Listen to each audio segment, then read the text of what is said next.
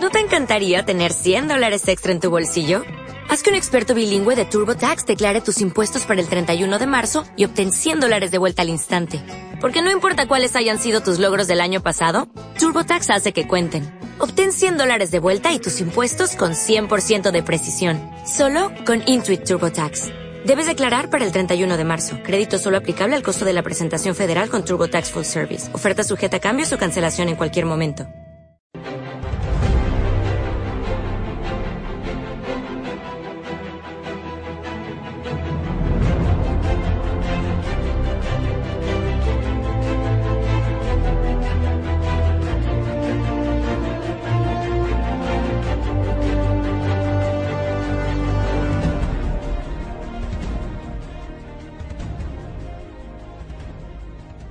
Bienvenidos al informativo semanal de Magnífica Televisión, dedicado a ofrecer las últimas noticias de la Iglesia.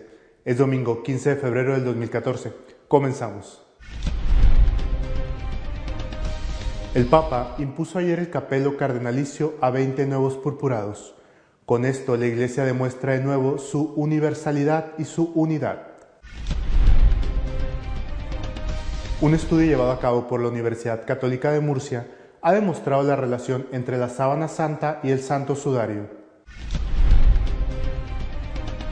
El cardenal de Nueva York ha escrito una carta a sus feligreses para tranquilizarlos. A la vez ha pedido que el próximo sino de las familias sea fiel a las enseñanzas de San Juan Pablo II. La Congregación para el Culto Divino ha elaborado un manual para los sacerdotes para elaborar las homilías, de forma que no sean ni cortas ni largas y que tengan contenido. Decir en San Francisco que los actos homosexuales son pecado parece muy provocador, pero es lo que ha pedido el arzobispo de esa ciudad a los maestros de religión. Desde el jueves hasta ayer se ha celebrado en Roma un nuevo consistorio que ha culminado con la imposición de la birreta a 20 nuevos cardenales. El Papa Francisco explicó el jueves al Colegio de Cardenales que la reforma de la curia que se está preparando tiene como meta más colaboración y más transparencia.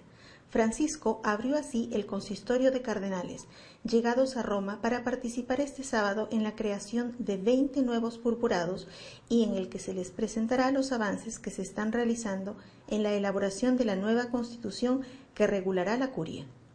La meta que hay que alcanzar es siempre la de favorecer la armonía en el trabajo de los diferentes dicasterios y oficinas, para realizar al final una colaboración más eficaz con absoluta transparencia, lo que edifica la auténtica sinodalidad y la colegialidad, dijo el Papa a los cerca de 150 cardenales que han acudido a Roma.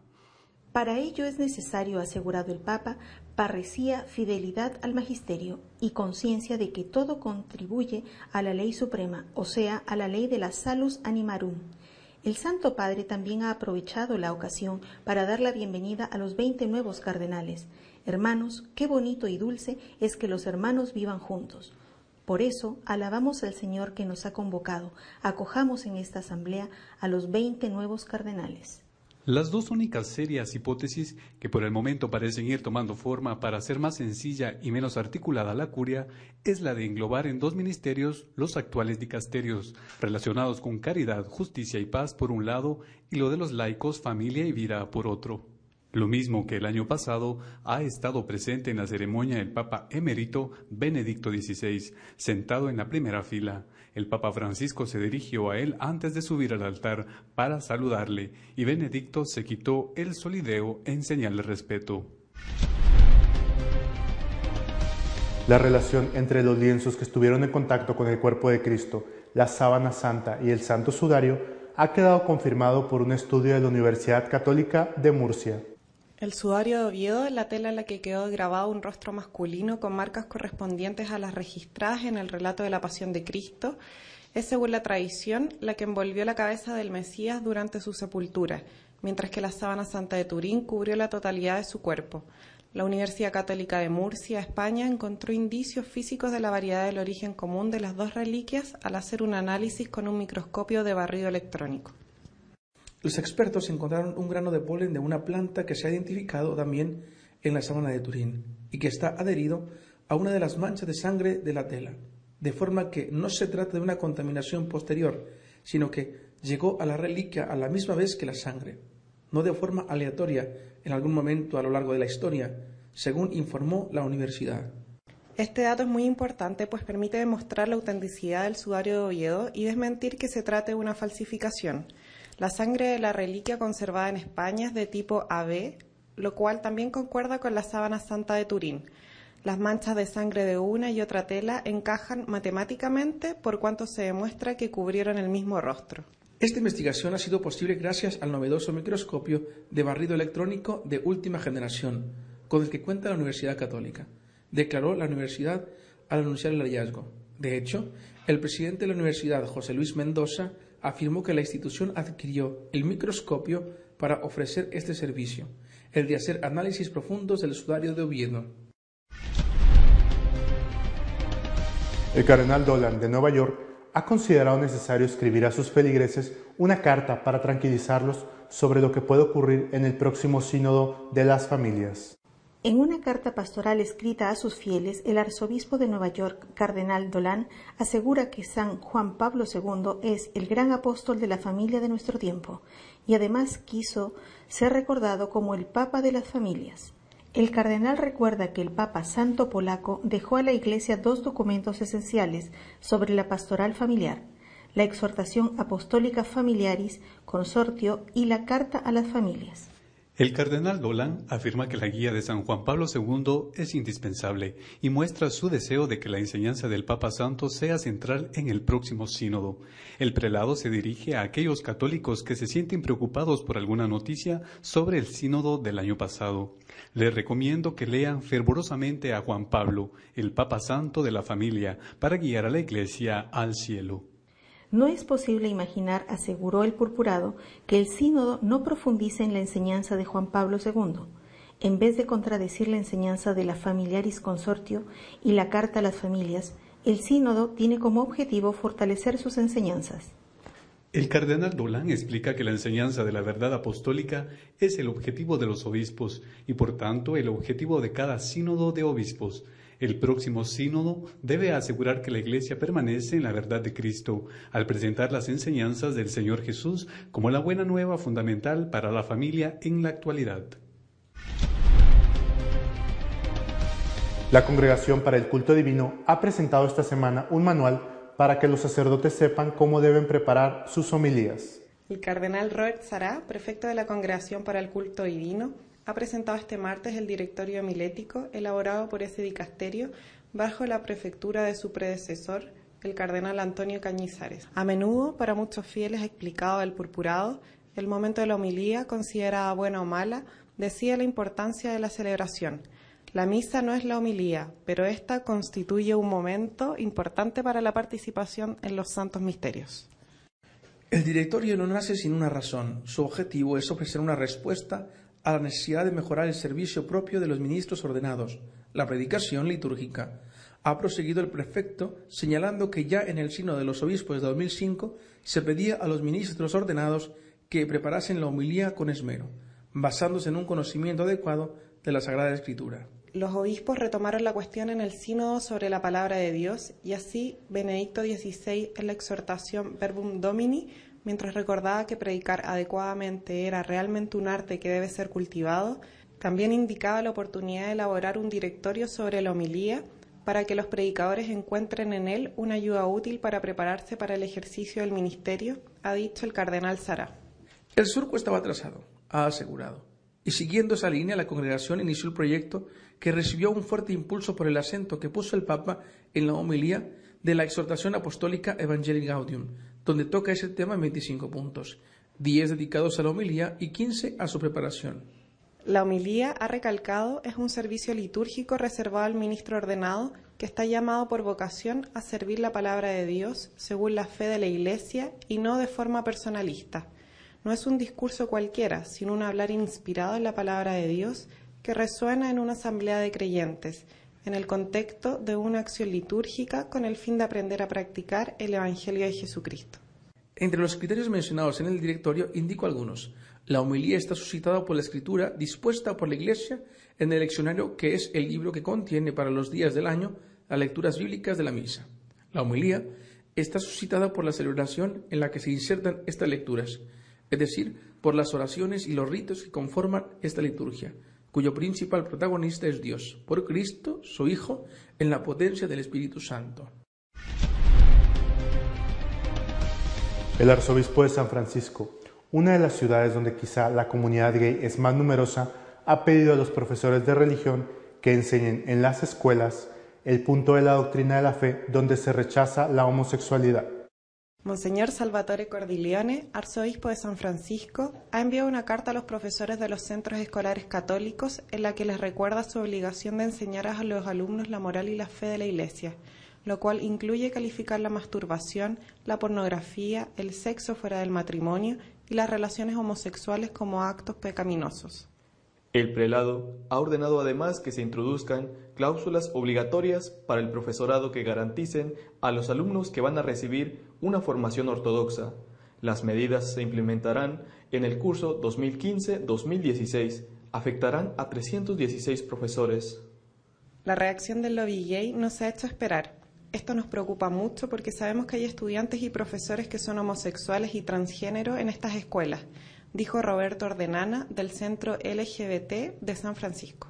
Por su parte, el portavoz de la archidiócesis dijo que no hay ninguna novedad de lo indicado por el arzobispo, ya que la enseñanza de la Iglesia en esa materia es la misma desde hace dos mil años. Lo que ha pretendido el prelado es recordar y aclarar la doctrina. Nuestro comentario editorial de esta semana está dedicado al nombramiento de los nuevos cardenales por el Papa Francisco.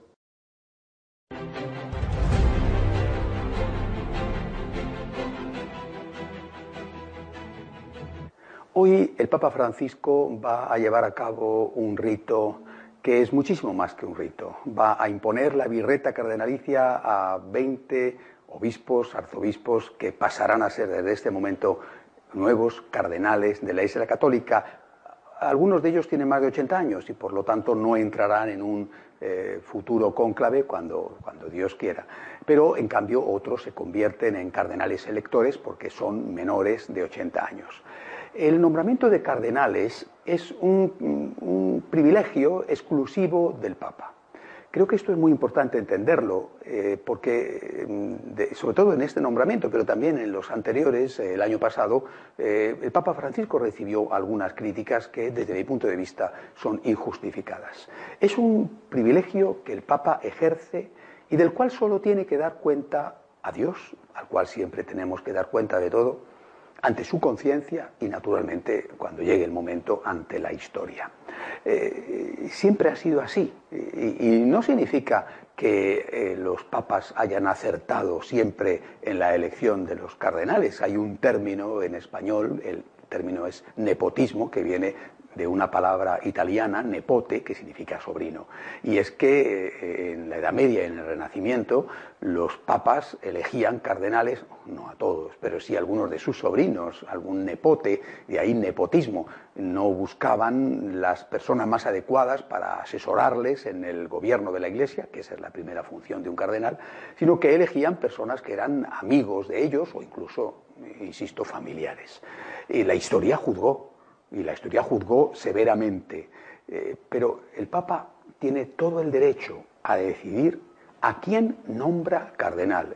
Insisto, nosotros, la historia hará lo que sea, Dios hará lo que sea. Nosotros lo que tenemos que hacer es apoyar al Papa, adherirnos a él y aceptar sus decisiones. ¿De dónde están procediendo las críticas, por ejemplo?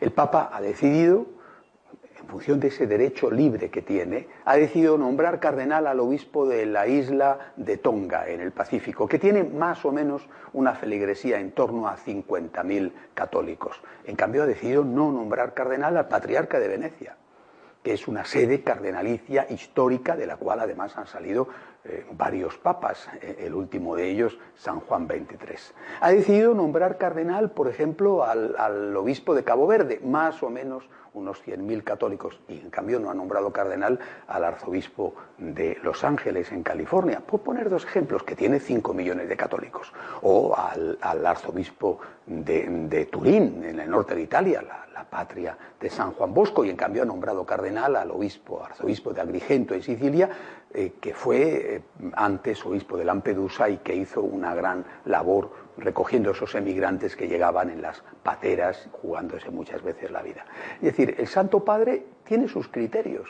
Es evidente que uno de esos criterios es aumentar la universalidad del colegio cardenalicio y por tanto que, ese colegio de consultores, de asesores del Papa eh, sea lo más representativo posible. Otro de los criterios que ha empleado ha sido el de premiar a personas que están haciendo una labor o que han hecho una labor eh, meritoria, todos seguramente la hacen, pero de una forma especial, hay casos y casos, como he dicho, el que fue obispo de Lampedusa o el actual arzobispo de Morelia en México, que es una de las zonas donde el, narcotráfico y la, y la violencia ligada a él es más fuerte. En cambio, pues en México no ha nombrado cardenal al arzobispo de Monterrey, una sede cardenalicia en, ese país y de una enorme importancia desde muchos puntos de vista. Es decir, el Santo Padre, eh, con su nombramiento, pues efectivamente a algunos les ha disgustado. Yo me imagino que los de Venecia o los de Turín no deben de estar contentos, en cambio los de Tonga o los de Agrigento o los de Morelia tienen que estar entusiasmados. A unos les habrá disgustado y a otros no. ¿Se ha equivocado? ¿No se ha equivocado? Repito, Dios, la historia lo dirán. Lo que sí que es importante es que nosotros, sabiendo que este es un derecho que el Papa tiene, nosotros le apoyemos decididamente y sin ninguna reserva. Eh, con este acto, con este acto, esta imposición de la birreta, el colegio cardenalicio queda completo, de hecho pasa en alguno el número de 120 de posibles electores.